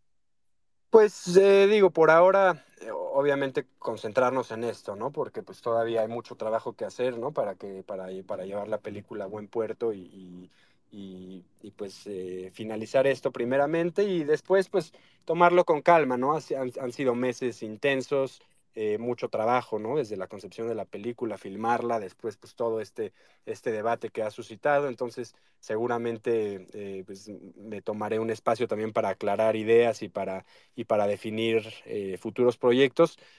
paralelamente ahorita estoy escribiendo una, una novela que seguramente saldrá el año que entra, ¿no? También pues para, para, soy escritor además de director, pues yo escribí el guion y escribí el guion también de mi primer película, entonces eh, pues pro, probar un, un, medio creativo diferente, pues es refrescante, porque hice dos películas bastante, con, eh, bastante seguidas una de la otra, entonces eso, eh, pero bueno, en cuanto a proyectos cinematográficos, todavía es temprano para saber exactamente, pues eh, creo que primero se tienen que calmar las, las aguas, ¿no? Y, y darme el espacio para, para, saber hacia dónde va la, la carrera, ¿no? Y, y, nos están preguntando aquí sobre las plataformas de streaming, si, si lo has considerado. Pues por ahora no, o sea, yo soy de los románticos que concibe el cine, que concibe que el cine tiene que ser eh, visto en, en, en, una pantalla, digo, tampoco se puede negar la importancia del alcance de, plataformas, pero, pero quiero ir un paso a la vez, ¿no? Y, y, yo ahorita me concentro en la exhibición en salas de cine, después ya veremos, pero a mí me gustaría que la, mayor cantidad de gente posible pues la vea en cines. Ya, buenísimo. Buenísimo, pues eh, mira, llegamos, el, prácticamente estamos cubriendo la hora que habíamos acordado, pero si quieres hacernos algún comentario, un mensaje adicional, eh, o, si alguien quiere subir y hacer algún comentario, por favor, adelante, David. Pues eh, digo, por mi parte, obviamente el debate que, que, que, tuvimos acá y el debate que se ha suscitado pues, en, en diversas eh, plataformas y demás es muy interesante. Eh, para mí es importante y fundamental que, digo, me, me, sorprende todo el debate que ha habido y ni siquiera, pues nada, muy poca gente ha visto la película, ¿no? Eso es, es eh, en cierta forma pues positivo, pero también pues que la gente debe de ver la película, vayan a, a salas, ¿no? Y, y pues formen su propio juicio, ¿no? Esto no se trata de imponer una visión o de o de o de estar en, eh, de, eso, ¿no? De, de plasmar solamente la, la, visión del director, sino se trata de poner sobre la mesa este proyecto y, y que se abra el debate y, y, se abra la conversación.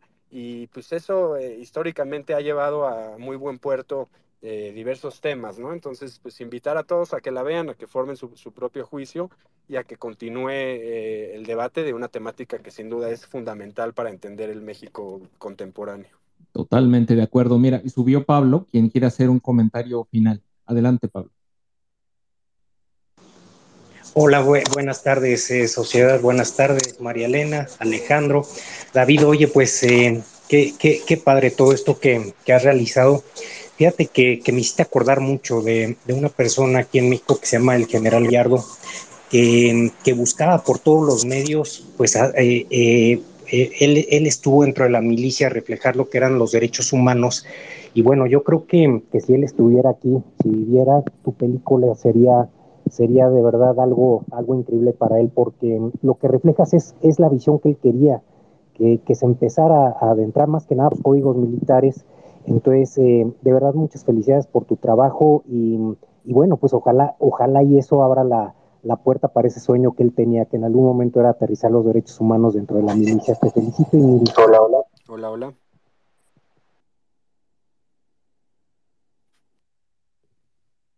David, ¿nos escuchas? David, David. Creo que está cerrado tu micrófono. Acá los David. escucho, acá los escucho, pero perdí el comentario. No, no pude escuchar el último comentario, perdón. Sí. Pablo, sobre, sobre la persona a la que te referías, se cortó la comunicación, ¿estás ahí? Sí, aquí escucho, aquí los escucho. Sí, pero Pablo era el que estaba haciendo el comentario que sobre, sobre un personaje que hacía referencia. Es que se oye, muy, muy, muy, mal. Sí, perdón, es mi micrófono. ¿Aquí me escuchan? ¿Me escuchan? Sí, sí, sí te escuchamos, David. Sí, sí, lo que no escuché fue el último comentario, perdón. Mil, mil gracias, David. Sí, mira, eh, eh, hubo un general que se llamó el general Ardo, que luchaba por los derechos humanos. Hola, hola. Hola, hola. Yo creo que no me escucha sociedad. Yo creo que. No, no, no. No, no, no, no te escucha. No, no te escucha. Es que, que a ver, el, el, había un general eh, que estaba en la milicia, que entiendo, por lo que entiendo, porque se escucha muy mal, eh, ya no está, ya falleció, y decía Pablo que seguramente, que siempre abogó por los derechos humanos dentro de la milicia y que seguramente estaría muy orgulloso sí. por, tu, por, tu, por tu película. Sí, eh, me, ¿ahí me escuchan?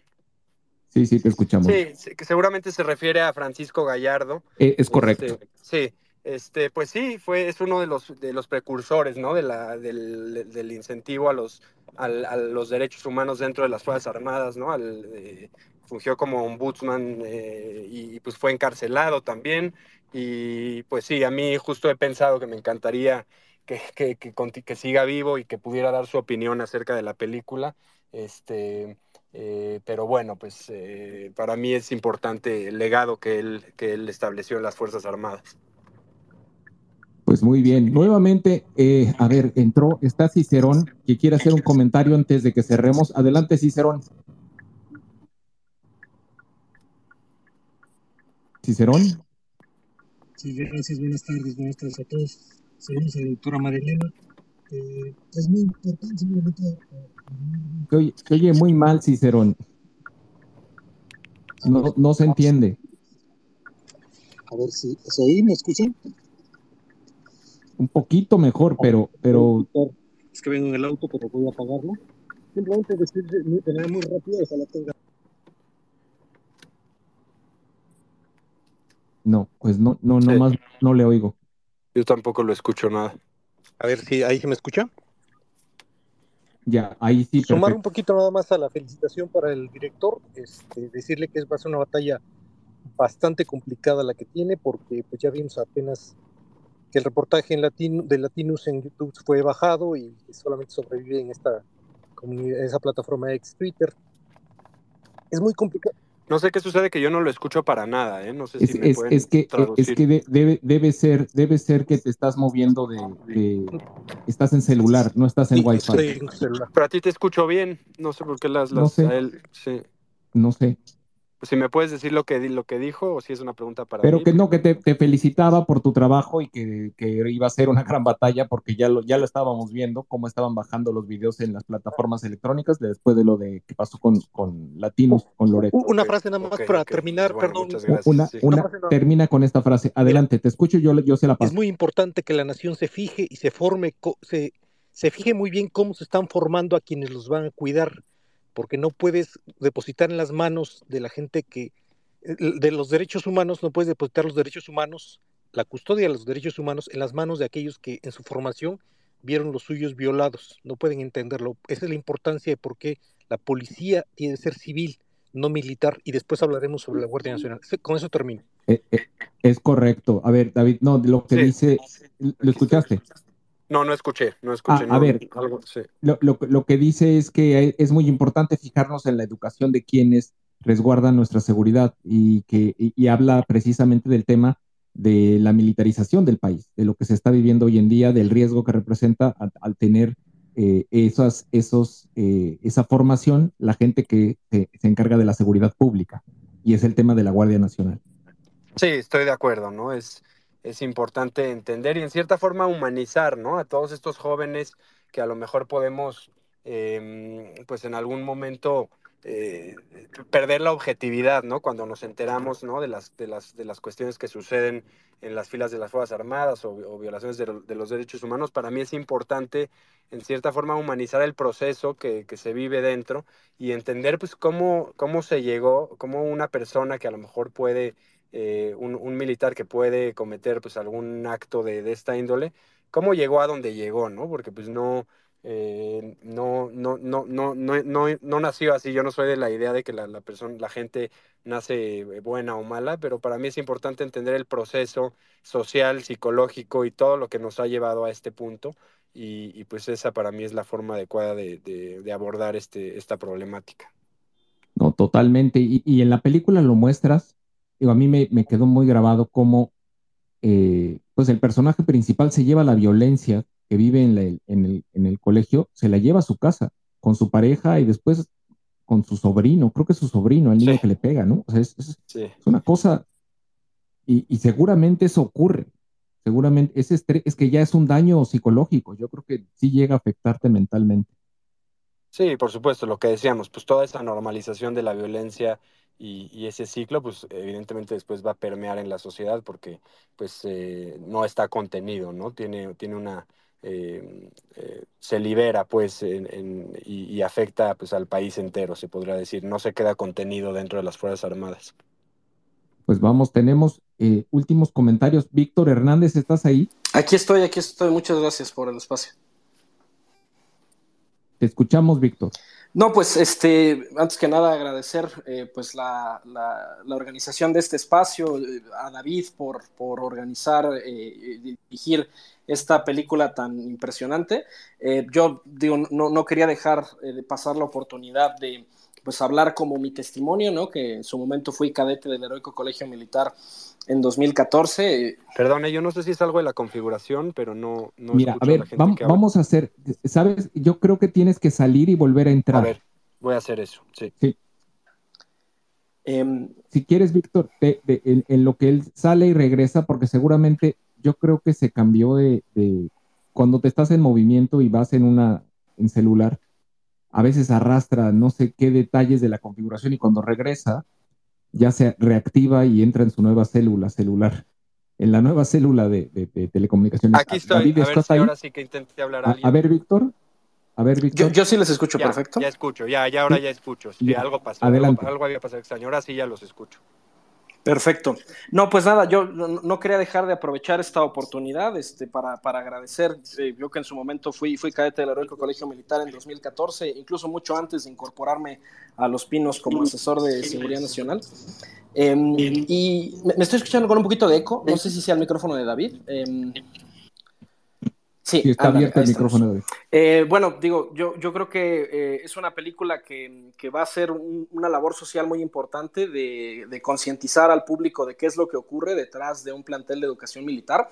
Eh, yo le he dado difusión incesante a la película, de hecho, pues es eh, obligación para todos mis estudiantes ir mañana em, sobre todo mis estudiantes de, de la asignatura de Seguridad Nacional que imparto para entender qué explica mucho de las violaciones a derechos humanos que hay en el país porque al final si uno es educado en este contexto donde no solo ocurre, sino que se espera que ocurra eh, esta serie de agresiones físicas, psicológicas y sexuales, pues bueno, no debería de extrañarnos por qué el ejército se comporta de cierta manera en, las calles. Yo estoy muy agradecido con David porque le está dando voz a cientos de miles de víctimas que, eh, porque es algo nuevo, ¿no? Esto es algo que ha existido mientras ha existido el ejército mexicano, ¿no? Justo se celebra el bicentenario del Heroico Colegio Militar, bueno, pues es el, bicentenario de dos siglos de este tipo de prácticas que se aprendieron en las guerras civiles y en las contrainsurgencias que peleó el ejército mexicano. Y pues yo estoy muy agradecido con David porque si revisamos las cifras de cuánto personal se da de baja, de cuánto personal se ha desertado eh, de las Fuerzas Armadas eh, versus el, el pequeñísimo porcentaje de gente que se va a alcanzar a jubilar, estamos hablando ya de cientos de miles de víctimas que probablemente no nos esperábamos esto de quienes eran nuestros compañeros. En principio uno causa alta en el ejército pensando que el soldado que está a tu lado es la persona de quien dependes, la persona que te puede salvar la vida en un enfrentamiento y resulta que es lo contrario, que ese personaje puede ser quien te extorsione, quien em, te agreda sexualmente, quien te golpee. Eh, y ha habido mucho hate, ¿no? Y en Twitter creo que eh, tanto David y su servidor hemos recibido muchas críticas diciendo eh, es que quejarse de esto es de blandengues o es una exageración lo que verán en la película. Yo se los digo de primera mano, lo, lo que van a ver es un retrato real de lo que ocurre en los planteles educativos militares y creo que es muy importante trazar una línea de que hay ciertas cosas que ya no se pueden definir como un rito iniciático, sino como un delito. Las conductas que van a ver en la película están tipificadas en el Código Penal Federal, en el Código de Justicia Militar, y yo estoy muy agradecido eh, pues con, todo el equipo detrás de David que, que, logró que saliera esta película y navegar todas las dificultades y todos los esfuerzos que hubo para que no llegara al público.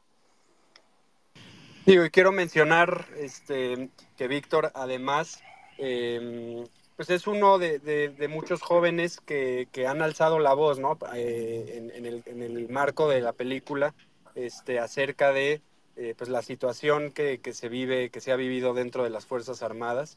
Eh, y eso es, importante, ¿no? Que haya un eco y que, digo, a mí, a mí me, enorgullece mucho que la película pues pueda fungir en esta forma como motivación a, jóvenes que, que a lo mejor han padecido casos de este tipo y, y pues se comience una reacción en cadena en donde se alce la voz y se, y se, y se, y se exponga ¿no? las vivencias de cada uno de estos jóvenes dentro de, las Fuerzas Armadas.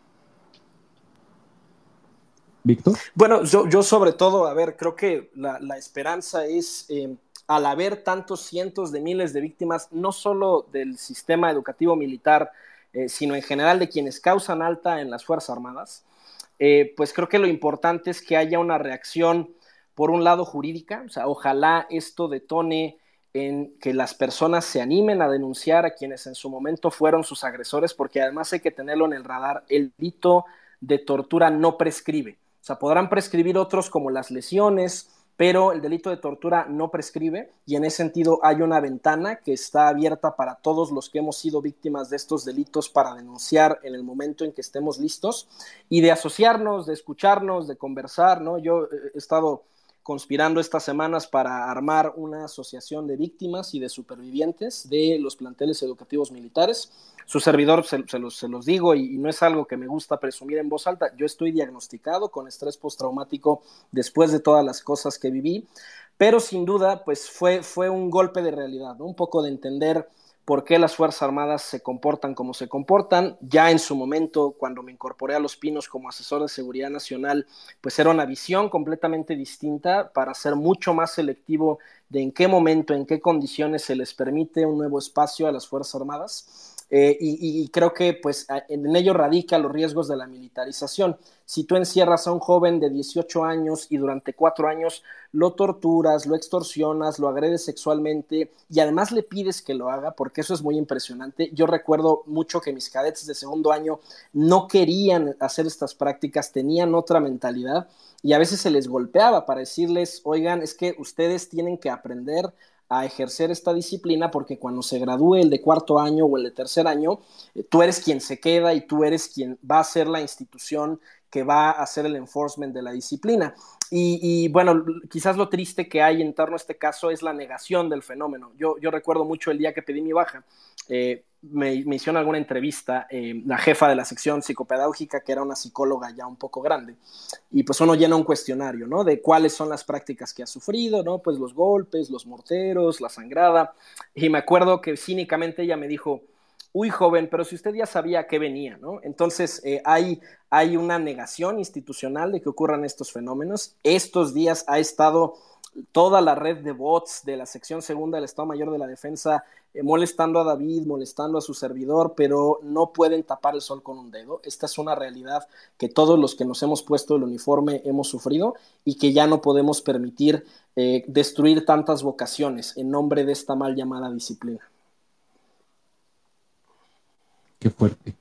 David. Sí, sí, sí, sí, aquí estoy, pues eh, estoy de acuerdo en, todo lo que dice Víctor y, pues es importante que, que no es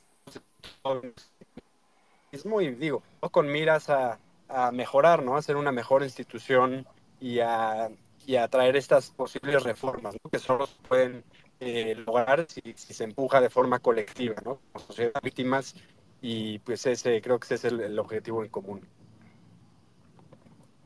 Pues muy bien, Víctor, y por favor, cuando tengas la asociación que vas a formar, déjanos saber y, y en algo te podemos apoyar. Con mucho gusto, estaremos en contacto. Muchas gracias. Saúl, ¿estás ahí? Saúl eh, es el último que pidió el micrófono. Saúl Valdovinos. Creo que ya no está ahí. Eh, David, sé que te estás moviendo. Sí, buenas tardes. Sí, adelante, Saúl, te escuchamos. Muy buenas tardes. Primeramente felicitar al foro, este, a David por el valor, eh, la conciencia que ha tomado y, de, hacer pública esta, esta película, a Víctor por su experiencia y compartirla con nosotros, decirles que también un servidor estuvo en el activo y pues también sufrí ese tipo de vejaciones, pero pues lo denuncié, lo denuncié ante mis superiores y quien este, cometía ese tipo de faltas y delitos en contra de nosotros, pues este fue, pues se le dio su castigo, ¿no? Yo creo que siempre debe de haber el valor, la decisión eh, de participar, de actuar, para que no se siga cometiendo esos tipos de delito eh, la sociedad debe ser más consciente. Qué bueno, qué bueno que eh, nos estamos organizando, la sociedad civil, estamos participando ante las situaciones tan terribles que, que se cometen. Y es precisamente por la falta de esa participación de la sociedad y la sociedad organizada. Felicitarlos y enhorabuena. Muchas gracias por permitirme la participación. No, a ti, Saúl, gracias, gracias por compartir. Eh, y, digo yo, yo les quiero agradecer a todos los que eh, estén en el retiro o en el activo o que hayan renunciado, Víctor, Saúl, Alejandro, Saúl, perdón, Saúl, Alejandro y Víctor, que están aquí, que nos hayan compartido su experiencia. Esto es muy rico. Eh, hay muchísima, muchísimo valor en lo que nos están comentando y, pues agradecerle a David. La verdad, David, estás poniendo el tema sobre la mesa. Es un tema que tenemos que hablar y que tiene que mejorar. Tiene que mejorar y, qué bueno que lo traes tú de una manera tan profesional. Yo te quiero felicitar eh, por la película. Yo quiero invitar a, todas y todos los que nos están escuchando en este momento, tienen que verla. Y, vamos, eh, es, es, es, eh, así como Víctor nos comentó que a sus alumnos los iba a mandar a fuerza, que fueran a ver la película, que era obligatorio. La verdad es que sí, yo creo que como ciudadanos eh, tenemos que hacer ciertas cosas que, aunque no son agradables, es importante saber qué está pasando y es importante enterarse. Eh, se estrena mañana, desconozco las salas, pero por favor, pues búsquenla y, y David, nuevamente gracias. No, al contrario, digo, se, se, estrena en 500 salas, entonces pues va a estar disponible eh, de forma amplia. Y, pues gracias otra vez por el espacio, perdón por estos últimos minutos que me tuve que mover, pero como entenderán, pues a un día del estreno, pues las responsabilidades de, de, prensa pues me llevan de un lado a otro, pero pues ha sido muy enriquecedor escucharlos a todos y, y pues bueno, que continúe la conversación. Ojalá haya más espacios como este que den pie a, este tipo de, de comunicación y pues bueno, vamos a, estamos expectantes y, emocionados de, lo que pueda seguir surgiendo a partir de que se estrene la película mañana. No, este espacio también es tuyo y por favor, cuando tengas algo que quieras comentarnos o quieras anunciarlo, por favor, ven y aquí estamos siempre y eh, esto lo, retransmitimos en diferentes plataformas digitales y, lo que pretendemos es eso, que la gente participe, que la gente se entere. Eh, ir construyendo ciudadanía es también esto. Y, bueno, qué, privilegio que estar contigo antes del estreno, es mañana. Me siento como, como en los preparativos de la alfombra roja y, qué padre. Nuevamente, felicidades y, pues bueno, enhorabuena por la película. Gracias, gracias a todos los que se pudieron conectar el día de hoy. Eh, es, un tema, es un tema que eh, después de ver la película sí, sí, sí, sí se queda uno pensando muchas cosas. Definitivamente tienen que cambiar muchas cosas, tienen que cambiar muchas cosas. Eh, no debemos normalizar la violencia, no debemos normalizar la vejación de los, del ser humano ni la violación a los derechos humanos. Eh, y, es, y, eso empieza desde nosotros y desde nosotros hacia nuestras familias. Así que pues sigamos construyendo un mejor país, una mejor ciudadanía y, hay que estar al tanto de este tipo de, discusiones y sobre todo eh, documentos fílmicos como el que preparó David y su equipo. Como lo decimos siempre y en cada uno de nuestros espacios, eh, les, invitamos a que aprovechen, sigan la cuenta de David, sigan la cuenta de Víctor, sigan la cuenta de Alejandro, sigan la cuenta de Saúl que está aquí. Eh, yo creo que es muy importante, si algo hemos aprendido es que cuando las cosas funcionan es cuando estamos, estamos juntos y cuando trabajamos en comunidad. Sigamos construyendo comunidad a través de este tipo de ejercicios de construcción de ciudadanía. Muchas gracias. Cuídense mucho, dejamos un poquito de música para que sigan a las cuentas que están aquí. Está la doctora, está Alma, está Juan, Elvira, Cintia, Pau, Maggie, todas y todos los que están aquí. Muchas gracias. Cuídense mucho.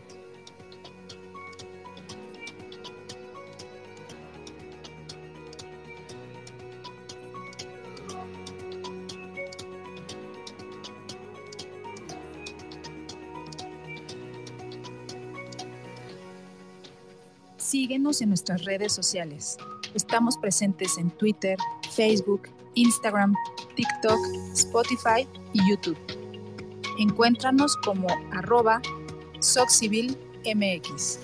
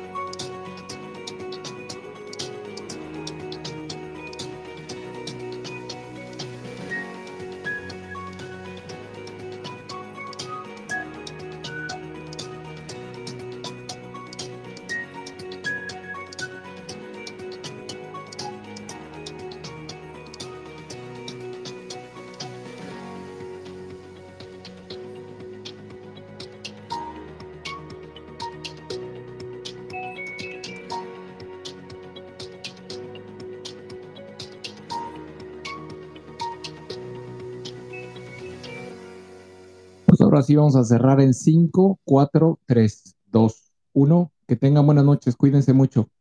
Nos vemos pronto.